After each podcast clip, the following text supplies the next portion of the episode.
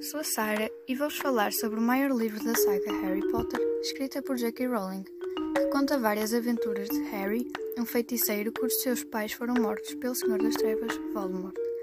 O livro é o, é o quinto da saga, Harry Potter e a Ordem de Fênix.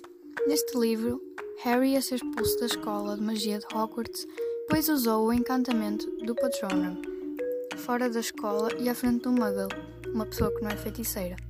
Mas acabou por não ser expulso. Harry tinha várias visões, nomeadamente sobre Voldemort. Harry sabia que Voldemort tinha voltado, mas ninguém acreditava nele. Quando ele ganhou a confiança de alguns alunos, formou um exército para travar Voldemort. Se queres saber mais, lê o livro, pois recomendo.